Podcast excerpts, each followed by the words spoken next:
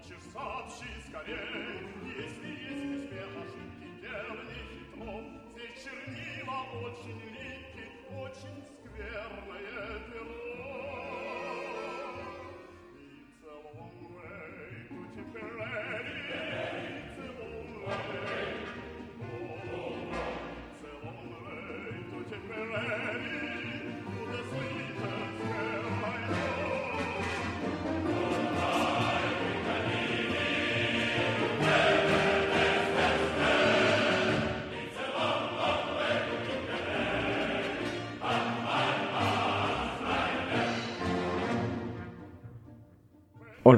Esto no es Histocast, pero casi. Bienvenidos al segundo episodio de Histocast. Esta semana trataremos la invasión norteamericana de Veracruz en 1914. Me presento, mi nombre es Jesús, arroba bucaner en Twitter, y los que me seguís o seguís a Histocast sabréis, y si no os lo digo yo, que durante el último año he estado residiendo en esa bonita ciudad mexicana. El caso es que durante ese tiempo tuve la oportunidad de vivir las celebraciones del centenario de la defensa contra la invasión norteamericana. Y es un hecho que creo que apenas conocemos aquí debido a que tuvo lugar en un momento histórico en que la vieja Europa estaba viviendo unos momentos muy convulsos con la Primera Guerra Mundial a punto de, de comenzar, pero que aún así merece la pena ser, ser contado. Antes de nada vamos a hacer una pequeña introducción acerca de, Veracruz para así poder situarnos mejor en el contexto histórico de los hechos que vamos a relatar. La cuatro veces heroica ciudad de Veracruz fue fundada por Hernán Cortés, encontrándose en la región en la que los españoles desembarcamos para emprender la conquista de Tenochtitlán, algo que ya vimos en el episodio número 10 de Istocar. Antes de nada, aclararos que el nombre de Veracruz puede referirse a varias cosas. Por un lado es el nombre por el que se conoce al estado mexicano de Veracruz, Ignacio de la Llave, que al ser un nombre bastante largo se suele abreviar como el estado de Veracruz. Por otro lado es el municipio y la ciudad más grande e importante de, de dicho estado. Y por último, y es a lo que nosotros nos vamos a referir cuando hablamos de Veracruz, es la ciudad central que da nombre al área urbana denominado como Zona Metropolitana de Veracruz. Básicamente está compuesta por lo que es eh, la zona la zona del puerto y algunos municipios colindantes. La ciudad de Veracruz se encuentra a 90 kilómetros de distancia de la capital del estado, que no es otra que Jalapa, y a 400 kilómetros de la Ciudad de México, y posee un puerto marítimo que actualmente es el puerto más eh, importante de México a nivel comercial y mm, uno de los más importantes a nivel turístico. Des, está últimamente desbancando a puertos mucho más importantes como Cancún debido a la situación política interna que vive México y que bueno no es momento de, de entrar a, relatar este en este episodio colinda al norte con el municipio de la Antigua y el Golfo de México y al sur con los municipios de Medellín y Boca del Río. Al este con el Golfo de México y al oeste con los municipios de Manilo Fabio y Paseo de Ovejas. Su clima es tropical y tiene una temperatura media anual de aproximadamente 25 grados y medio. Si bien os puede parecer un clima ideal, os puedo asegurar que la humedad relativa media ronda el 90%, así que os podéis imaginar el tipo de, de clima que, que tiene esta bonita ciudad. El nombre de cuatro veces heroica, aunque os pueda parecer eh, algo rimbombante, la verdad es que hace una alusión bastante clara al carácter de esta ciudad, puesto que cada una de esas veces que se le considera heroica ha sido por un hecho bastante, bastante concreto en la historia de México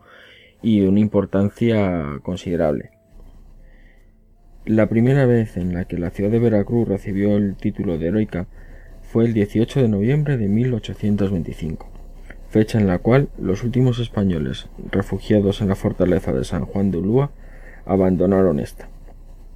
Después, el 27 de noviembre de 1838, volvería a recibir el título de heroica, esta vez al enfrentarse a las tropas francesas que intentaron invadirla en el contexto de lo que fue llamada Guerra de los Pasteles.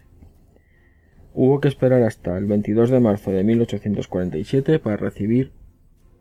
el tercer título de heroica,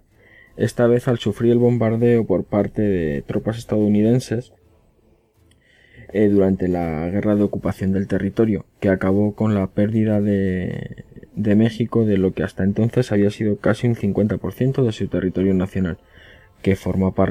que pasó a formar parte del territorio estadounidense. Y por último, la, la cuarta vez en la que Veracruz fue nombrada heroica fue precisamente durante los hechos que vamos a relatar en este, en este Blistocast. El 21 de abril de 1914, cuando fue invadida por parte de marines del ejército estadounidense. La invasión norteamericana de Veracruz fue principalmente fruto del deterioro de relaciones diplomáticas entre ambos países, especialmente desde que en 1910 tuvo lugar la Revolución Mexicana que acabó con 34 años del gobierno de Porfirio Díaz, que había dirigido los designios de México de una manera dictatorial. este hecho mm, llevó consigo cierto momento de inestabilidad política que no le interesaba para nada los intereses comerciales de Estados Unidos, sobre todo las industrias del petróleo y, ferrocarriles. Tras unos meses de bastante inestabilidad, el 6 de noviembre de 1911 asume la presidencia de México Francisco Ignacio Madero, que era un presidente de talante democrático que si bien estaba bastante preocupado por las condiciones de vida del pueblo, no supo satisfacer las aspiraciones de cambio social, lo que provocó que a la larga sufriera distintos alzamientos como el de Emiliano Zapata o el de Pascual Orozco. Eh, finalmente, el 22 de febrero de 1913, y tras un golpe de Estado auspiciado por el embajador norteamericano en aquel momento, que era Henry Lane Wilson, y Félix Díaz, el sobrino de Porfirio Díaz, tanto él como su vicepresidente José Pino Suárez fueron, fueron asesinados. El asesinato de Madero lo que dio lugar fue a una guerra civil abierta y declarada en el que había dos bandos eh, bastante diferenciados. Por un lado estaban los federales, dirigidos por Victoriano Huerta, y que contaban con el apoyo del embajador norteamericano y de, antiguo, y de parte del antiguo régimen, y por otro lado estaban los constitucionalistas. El bando de los constitucionalistas estaba bastante fragmentado, ya que por un lado estaban los zapatistas, por otro lado había distintas facciones con cortes más o menos extremistas, aunque si bien es cierto que de todo, de todo el arco constitucionalista el personaje más fuerte y el que en un momento fue elegido como, como presidente constitucionalista fue el general Venustiano Carranza. En el otro lado, eh, al otro lado del Río Grande, como se suele decir, en Estados Unidos también se estaban viviendo bastantes cambios. Y es que en marzo de 1913 sube al poder Woodrow Wilson, el 28 presidente de los Estados Unidos, que algunos de vosotros le conoceréis porque es el presidente de los Estados Unidos que enamora a la profesora de Bart en Los Simpson, pero que al margen de este pequeño detalle friki es un presidente que tuvo bastante importancia en la historia de los Estados Unidos y del que tampoco se sabe demasiado. Wilson era el primer presidente demócrata que había tenido Estados Unidos desde Jefferson. Era un profesor de historia con una fuerte moral y firme defensor de la doctrina Monroe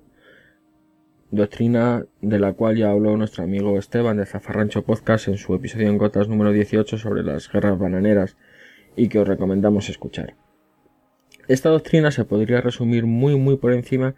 con la siguiente frase. América para los americanos, entendiendo por supuesto que como americanos se refería principalmente a los estadounidenses, y que viene a rechazar toda intervención europea en el continente americano. Después de 1904, esta doctrina sufrió una pequeña modificación eh, gracias al corolario del presidente Theodore Roosevelt, que venía a decir que cualquier hecho que sucediese en un país americano y que afectase de una u otra manera a intereses norteamericanos, perdón, estadounidenses, sería eh, causa más que suficiente para que Estados Unidos pudiera intervenir en dicho país, para así poner remedio a, a los hechos que afectaran a sus intereses. Vamos, lo que les venía a dar de facto el hecho de papel de garantes de la democracia en todo el continente americano. El caso es que Woodrow, eh, gracias a esta moral o debido a ella, sentía una especial inquina hacia, hacia Victoriano Huerta, el presidente federalista, al que veía como un usurpador que había secuestrado la soberanía del pueblo mexicano al, asesinar al presidente democráticamente elegido Madero y que además había contado con el apoyo del embajador americano Wilson, lo que valió que en el momento en que Woodrow accedió a la presidencia, lo primero que hizo fue llamar al embajador a, a, Estados Unidos y relevarle de su de sus funciones. Además, el hecho de que Huerta eh, tuviera cierta fama, parece ser que bastante merecida, de, de entregarse con, con, frecuencia a los placeres de, de, de Baco, aumentaba más aún si cabía el, la inquina personal que, que Woodrow Wilson tenía hacia, hacia él. Así que, a pesar de que por un lado declaró que Estados Unidos mantendría una neutralidad en los asuntos mexicanos. Por otro lado, eh, mandó realizar un, bloqueo comercial y de venta de armas a, México que eh, solamente podía ser eh, salvado, digamos, por aquellos envíos de armas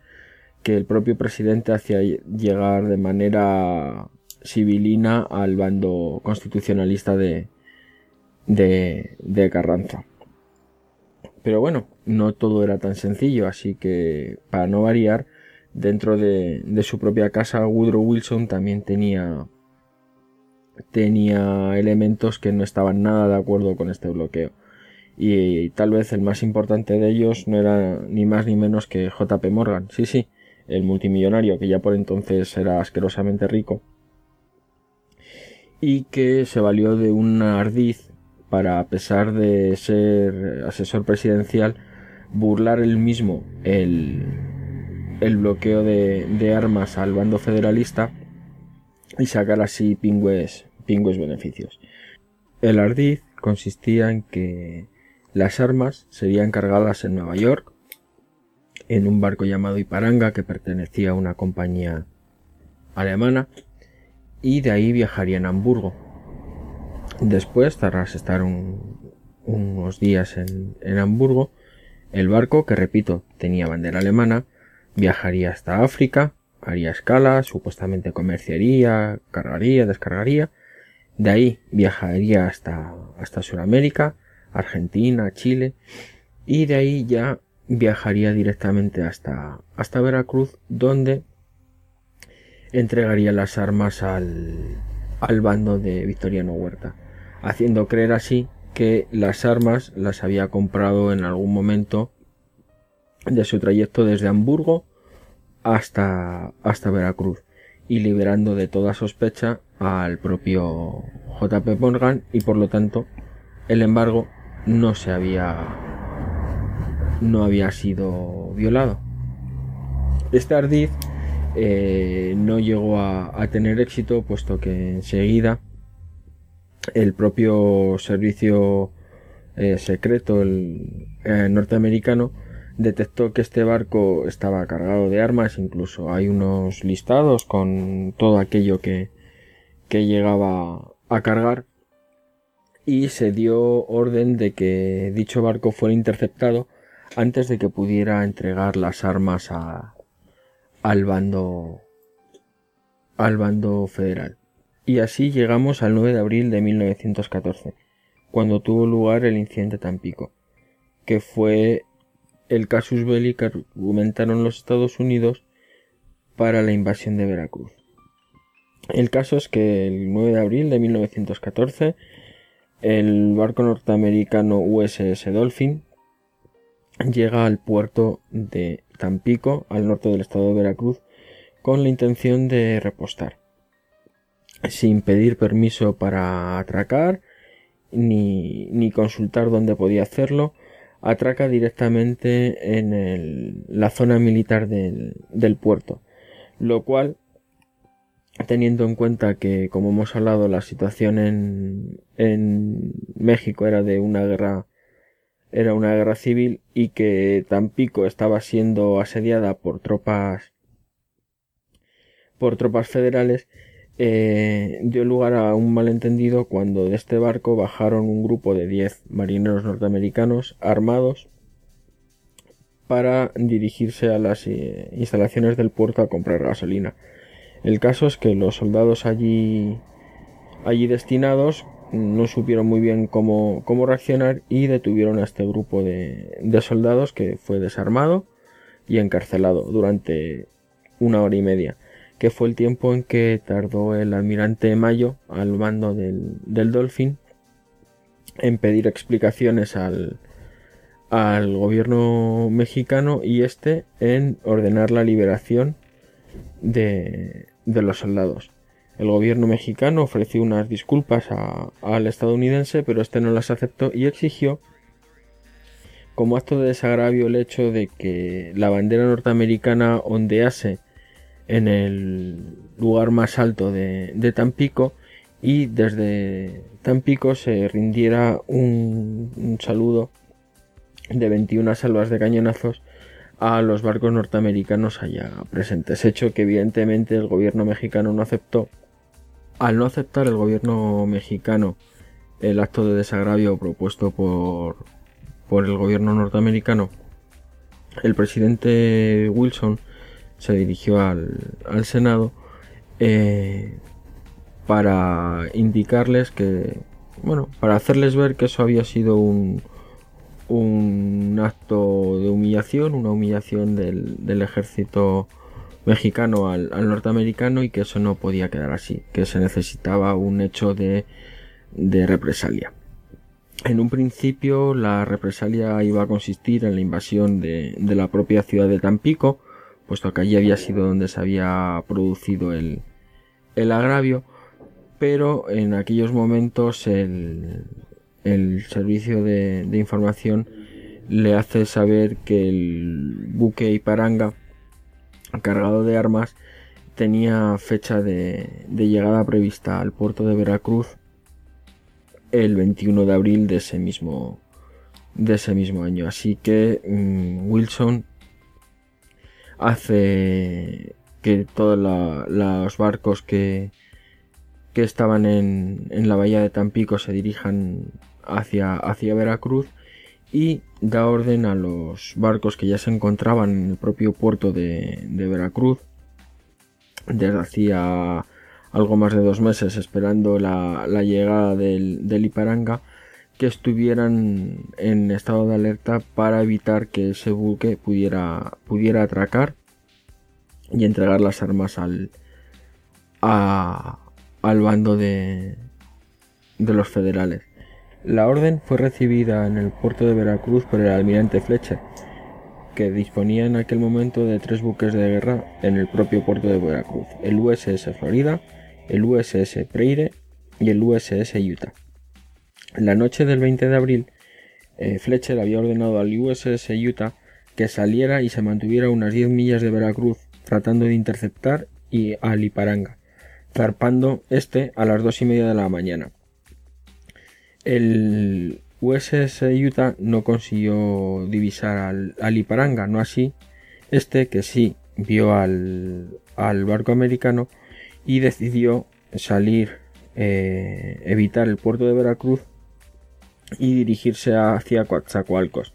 donde finalmente fue interceptado por las tropas eh, constitucionalistas de Venustiano Carranza quedándose las armas en, el lado en el lado constitucionalista y no en el federal como, como habían previsto. El caso es que a las 8 de la mañana del día 21 el almirante Fletcher recibió la siguiente orden de manera telegráfica. Capture Veracruz de inmediato. A las 11 horas 12 minutos, el USS Preyre envió 11 lanchones cargados de marino juntos con dos de sus remolcadores para desembarcar.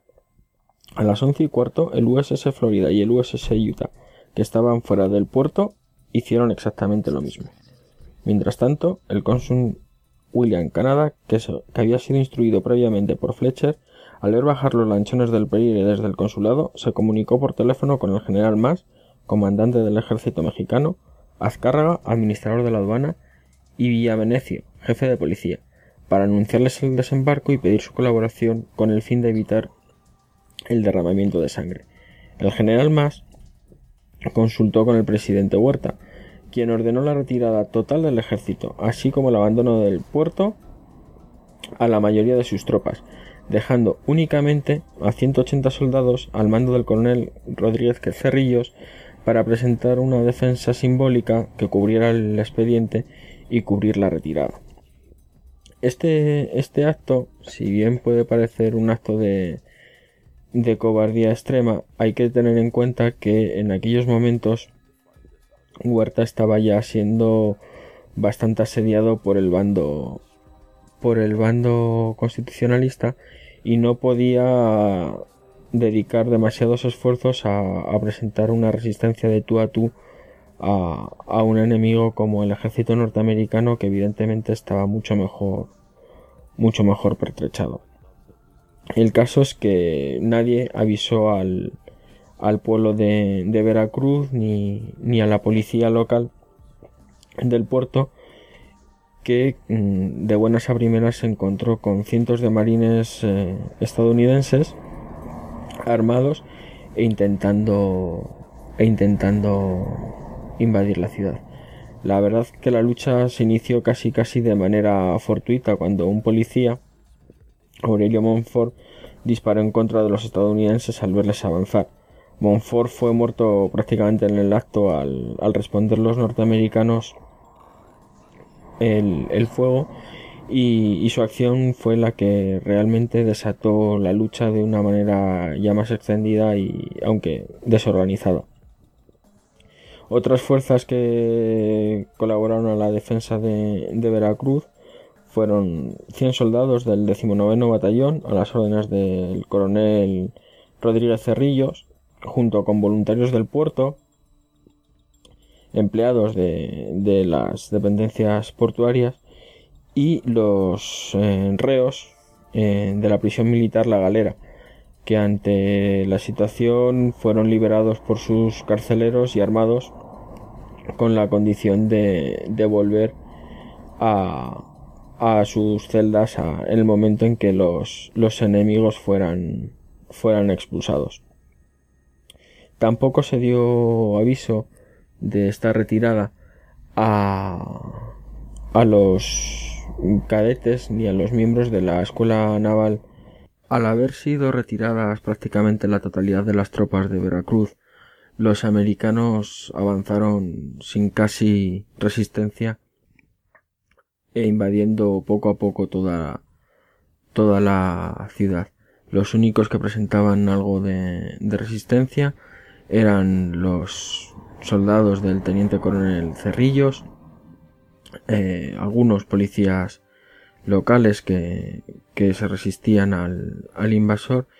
y muchos ciudadanos que en la medida de sus posibilidades, muchos de ellos desde sus propios balcones o, lugares de trabajo, intentaban hostigar al, al invasor pero sin, sin demasiado sin demasiado éxito. Así que los marines americanos avanzaban sin prácticamente resistencia hasta eso de las 12 de la mañana que intentaron invadir el, edificio de la Escuela Naval Militar de, de, Veracruz donde unos 90 cadetes junto con sus oficiales y algunos que otros soldados de artillería que no habían sido retirados estaban ajenos al, al hecho de la, de la invasión hasta que empezaron a oír los, los primeros disparos. Al oír estos primeros disparos, el comodoro Manuel Azueta se dirigió hacia la escuela naval, reunió a todos los cadetes en el, en el patio y les arengó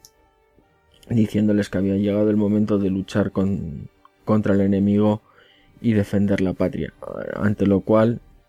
los cadetes recibieron sus fusiles de, de entrenamiento junto con 50 cartuchos cada uno y fueron apostados en la segunda planta del, del edificio de la, de la escuela naval. Los cadetes de la escuela naval esperaron hasta que los marines americanos estuvieron a tiro de sus fusiles para abrir fuego, causándole unas,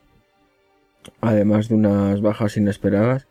una sorpresa considerable, pues no, no esperaban obtener ningún tipo de, de resistencia en,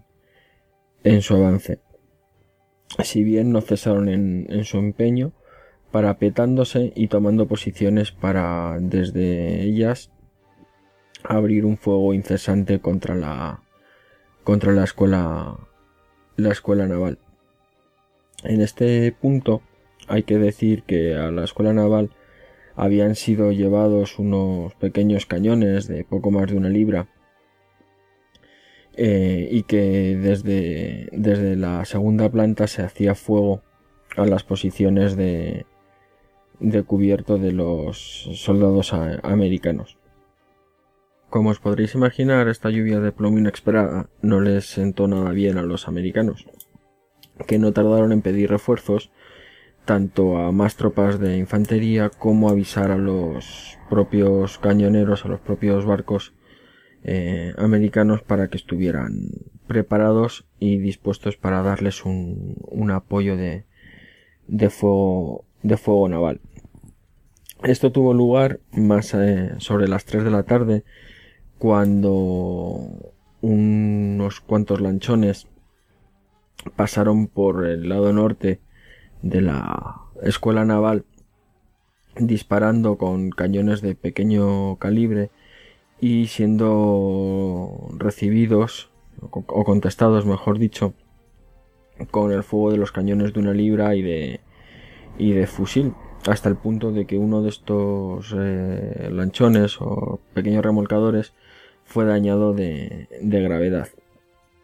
Pero esto no era más que una, que una treta para que los cañones de la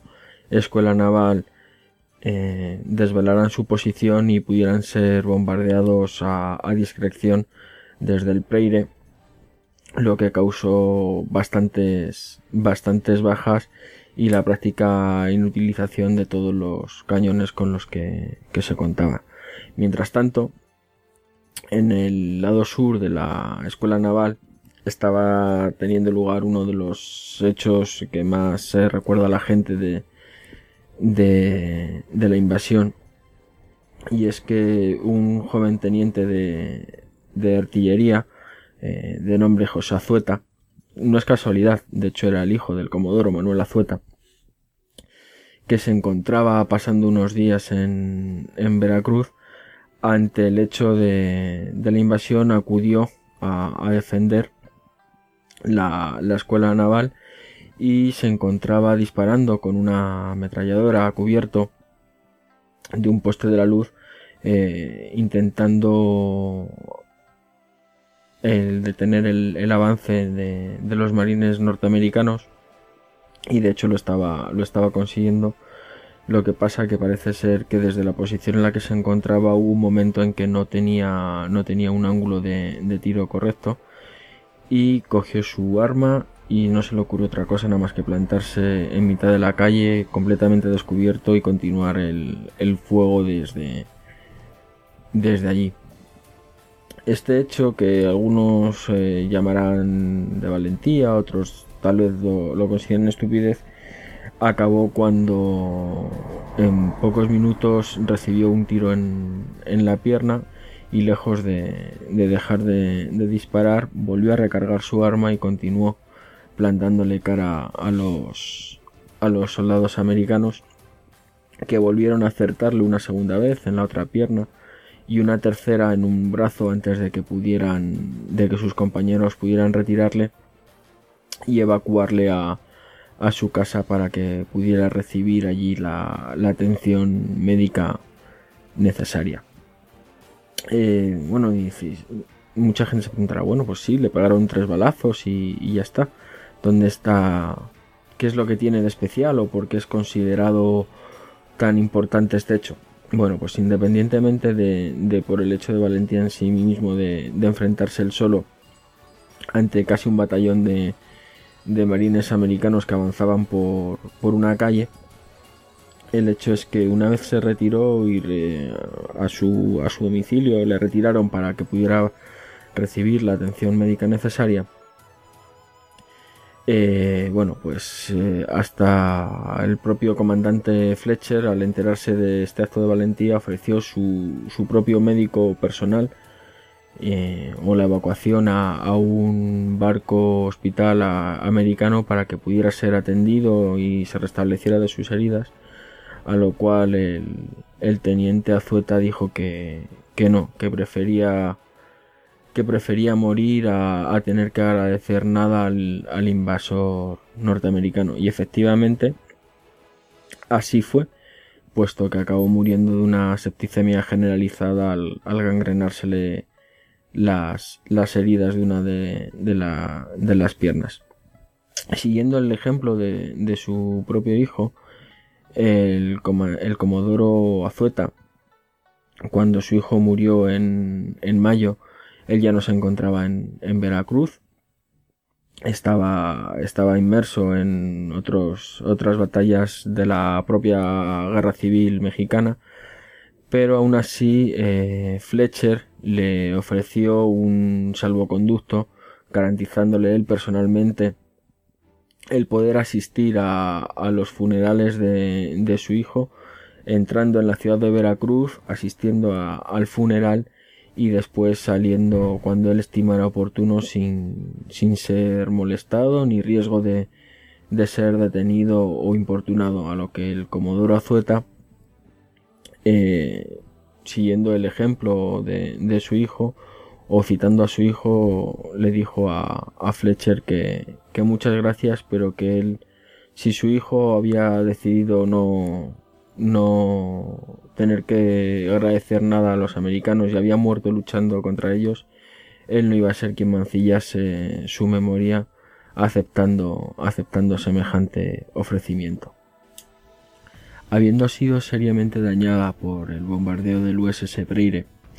y debido a las circunstancias tan precarias en las que se encontraban en, en su interior, la tarde del 21 de abril se decide la evacuación de, la escuela naval, retirándose la mayoría de sus efectivos a Tejería, un municipio a las afueras de, Veracruz, donde pretendían reagruparse para poder eh, bien presentar una batalla más organizada o bien reunirse con, con el resto del ejército mexicano que se había retirado. Si bien es cierto que no todos los cadetes de la escuela naval decidieron, decidieron retirarse a Tejería, quedándose unos cuantos que junto con los presos de, de la cárcel militar de los que hemos hablado antes,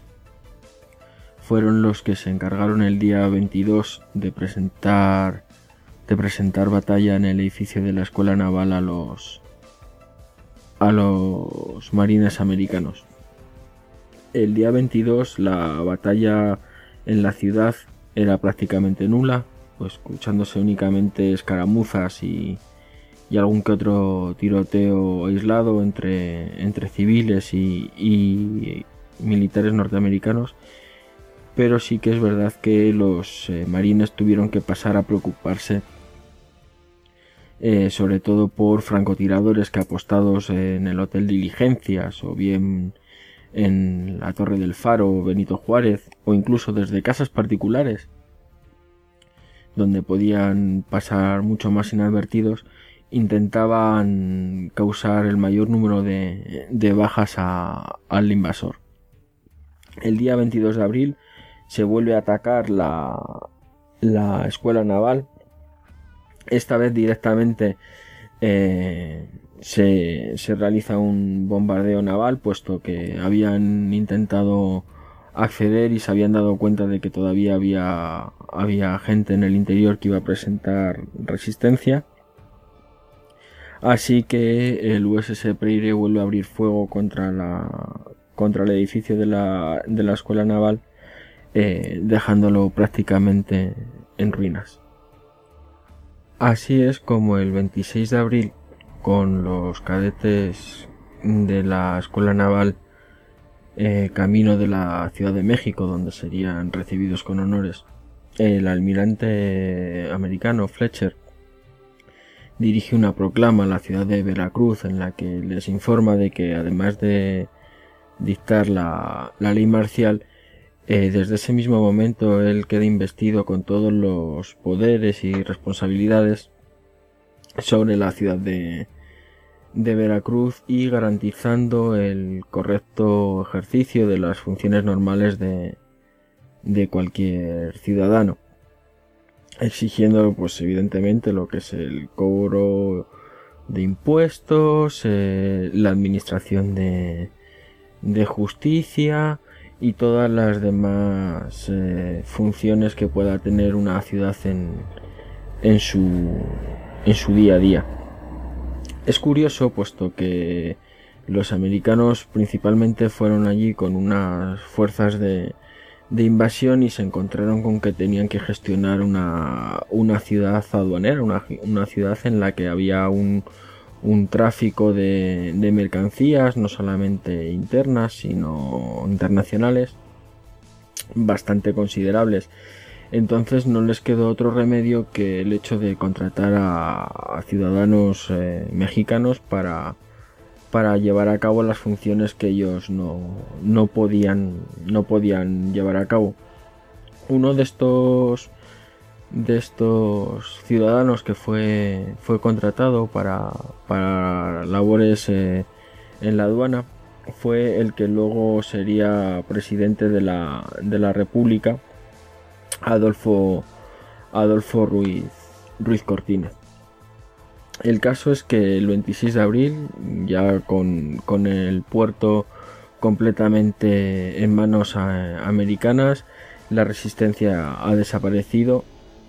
y empieza un, periodo en el que Veracruz eh, es una ciudad eh, mexicana dentro de, digamos de lo que es el, país de, México pero que está, está gestionada por, por Estados Unidos. Esto evidentemente lleva una serie de, de consecuencias eh, pues que acaban con una eh, un intento de intermediación por parte de Argentina, Brasil y Chile que tiene lugar en las cataratas del, del Niágara en, en Ontario, Canadá y en las que por un lado se sienta el presidente Woodrow Wilson por otro lado, estos tres países que ya hemos mencionado, Argentina, Brasil y Chile. Y por el lado mexicano, si bien es cierto que en un principio Victoriano Huerta acepta la, intermediación, es Venustiano Carranza el que se opone, se opone frontalmente a, la intermediación, eh, acusándola de ser una, una injerencia. Años más tarde, el presidente Wilson le, le preguntaría al ya pues, al entonces presidente Carranza que cómo es que si él o si Estados Unidos había intervenido en Veracruz básicamente para, para apoyarle a él y a, y a su bando frente a, a, los golpistas federales él había, había hecho piña con, con estos y se había opuesto a, a la intermediación que, que había propuesto. Entonces eh, Carranza le, le, vino a decir que qué tipo de, de mmm, como diríamos, qué tipo de presidente mexicano o, o de representante del pueblo mexicano eh, sería si aceptase eh, que ante cualquier mm, problema interno eh, la injerencia de un de una potencia de una potencia extranjera y que de haber sido de haber sido elegido o de haber sido aceptada esa intermediación eh, su gobierno habría carecido completamente de cualquier tipo de legitimidad democrática y que eso no era lo que él quería para para México. Entonces el 10 de mayo empieza este intento de, de intermediación en el que bueno pues en un principio lo que se propone es un un alto el, fuego entre todas las facciones de, que estaban enfrentándose en, México, un gobierno de, transición y una convocatoria de, elecciones libres para que saliera un, nuevo gobierno. Nuevo gobierno que evidentemente Woodrow Wilson pretendía que fuera afín a, a los intereses estadounidenses. Esta intermediación fracasa estrepitosamente hasta el punto de que el 15 de julio eh, Huerta, viéndose acorralado ya tanto a nivel militar en el interior de, de México como que la, intermediación no estaba dando ningún tipo de, de resultado, dimite,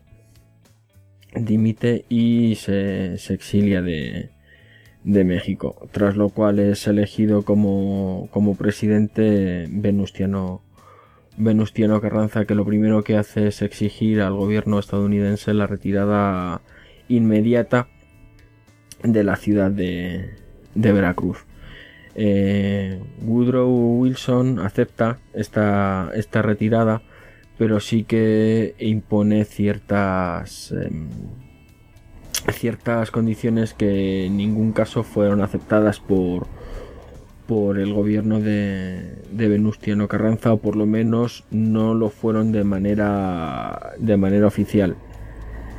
ya que estas condiciones eh, impuestas o, pretendidas por el gobierno americano eran básicamente que ningún ninguna de las personas que habían accedido a pagar los impuestos que se les había exigido o aquellas personas que habían colaborado en la administración del puerto de Veracruz mientras había estado en manos eh, americanas sufrieran ningún tipo de represalias. Como digo, si bien el gobierno de Venustiano Carranza nunca, nunca aceptó esas condiciones de manera oficial, sí es cierto que no hubo ningún tipo de represalias hasta el punto de que, como os he dicho, uno de esas personas que colaboró con, con los norteamericanos en la gestión de la, del sistema aduanero de Veracruz fue el que luego llegó a ser presidente de la República Mexicana, Adolfo, Adolfo Ruiz Cortínez. Esta retirada de, del ejército americano no tuvo lugar hasta el 23 de noviembre de 1914, con lo cual Veracruz estuvo ocupada exactamente siete meses y dos días por las tropas las tropas norteamericanas. Una cosa curiosa que muy poca gente sabe es que, bueno, pues como os he contado, durante la invasión norteamericana eh, eh, la, aduana no, no, paró en ningún momento, siempre estuvo, estuvo funcionando, recibiendo y enviando mercancías a, a todas las partes del mundo. Bien, pues cuando los americanos se retiraron, el comandante Fletcher entregó la entregó la, la plaza y al, al entregar la, la plaza al perdón al general Cándido Aguilar se entregó también todos los libros de cuentas de lo que era la, la aduana de, del puerto y se entregó, por raro que, os pueda parecer, se entregó hasta el último peso, hasta el último dólar, hasta el último centavo de todo lo que se había de todo lo que se había recaudado en, esos siete meses. Hasta el punto de que hay quien dice que la aduana de, Veracruz nunca había rendido tanto ni tan bien como hasta entonces, puesto que en tiempos de, del porfiriato y, de la revolución parece ser que la, la corrupción era algo bastante a la, a la orden de, del día y que cuando llegaron los americanos pues todas estas corruptelas se, se pararon en, en seco y eso les, les permitió el entregar digamos todos los, los beneficios al, al gobierno de, de, Venustiano Carranza. Bueno, y eso es todo. Eh, espero que os haya resultado interesante, que os haya servido para conocer un, poco más la, la historia de, de México, eh, concretamente de la, de la ciudad de Veracruz. Y aunque lo que es la, la invasión en sí misma no es un hecho que sea que sea muy eh, de grandes batallas o, un hecho muy prolongado en el tiempo. De hecho, os habéis fijado que apenas eh, duró dos, tres días lo que fueron las escaramuzas o los enfrentamientos en sí mismo. Sí que es un hecho bastante bastante importante eh, por varios motivos. En primer lugar, porque a pesar de que en aquel momento México vivía una, guerra civil, eh, cuando se produce este hecho, todo, toda esa guerra queda en un, en un impasse, por lo menos en un primer momento,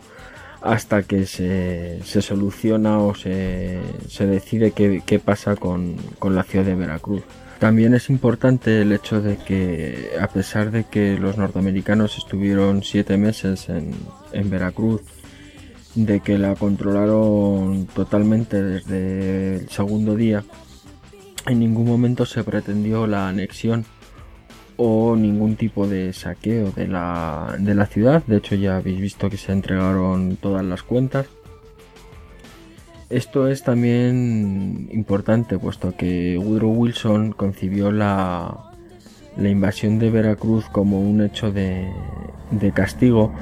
pero era un hecho, era un castigo contra el contra el presidente mexicano de aquel momento, contra, contra Huerta, no contra el pueblo mexicano.